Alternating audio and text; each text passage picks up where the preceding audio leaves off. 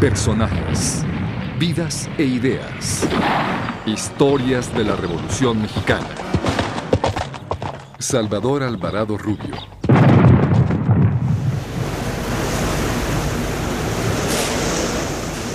Con un paisaje definido por el agua de playas y ríos, Culiacán, la capital del estado de Sinaloa, se sitúa al noroeste de México. Fue ahí donde el 20 de julio de 1880 nació Salvador Alvarado Rubio, referente importante de la lucha revolucionaria. De niño vivió en Sonora y siendo adolescente realizó trabajos como farmacéutico en Guaymas y como comerciante en Cananea. En 1906 ingresó al Partido Liberal y se suscribió al periódico Regeneración de los Hermanos Magón. Ese mismo año simpatizó con la huelga de Cananea, motivo por el cual fue obligado a exiliarse en el estado de Arizona, en los Estados Unidos. En 1910, Alvarado se afilió al partido antirreeleccionista y al año siguiente combatió al régimen de Porfirio Díaz. Al triunfo de la Revolución Maderista, obtuvo el grado de mayor y en 1912 combatió la rebelión de Pascual Orozco. Cuando se llevó a cabo el cuartelazo de febrero de 1913, desconoció a Victoriano Huerta y se unió al constitucionalismo. Fue ascendido a coronel y después de tomar el puerto de Guaymas en 1914, se le otorgó el grado de general. Alvarado se convirtió en uno de los miembros más prominentes del constitucionalismo sonorense, aunque con independencia política de Álvaro Obregón, con quien mantuvo una relación de profunda rivalidad.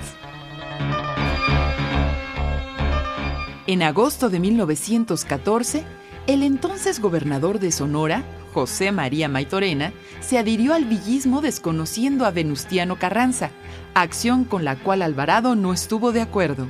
Fue hecho prisionero y conducido a la cárcel de Hermosillo, en la que permaneció hasta que se le liberó en octubre del mismo año por acuerdo de la Convención de Aguascalientes. Una vez libre, Alvarado se trasladó a México para incorporarse a las fuerzas de Carranza y seguir combatiendo a los convencionistas.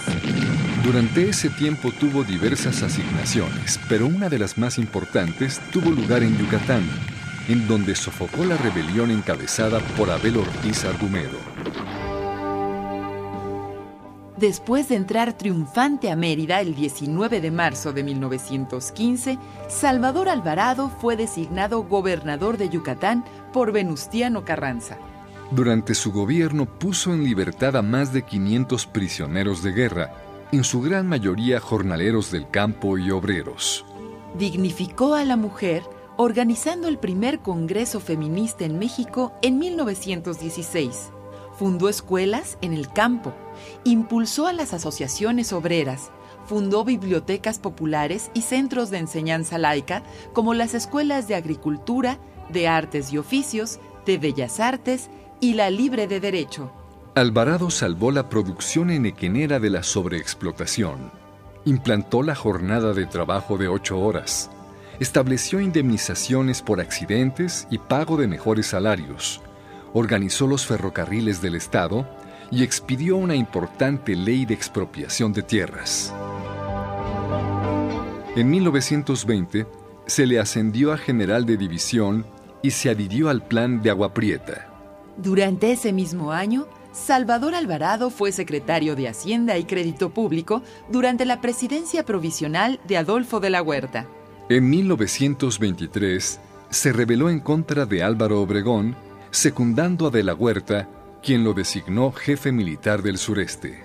También fue autor de la obra La Reconstrucción de México. Salvador Alvarado fue asesinado el 9 de junio de 1924 en el rancho del Hormiguero, en el camino de Palenque a Tenosique, por Diego Subiaur, cumpliendo órdenes del coronel Federico Aparicio. Salvador Alvarado Rubio uno de los hombres que construyeron la historia de México. Una producción de la Secretaría de la Defensa Nacional, la Secretaría de Educación Pública, el CONACULTA y Radio Educación.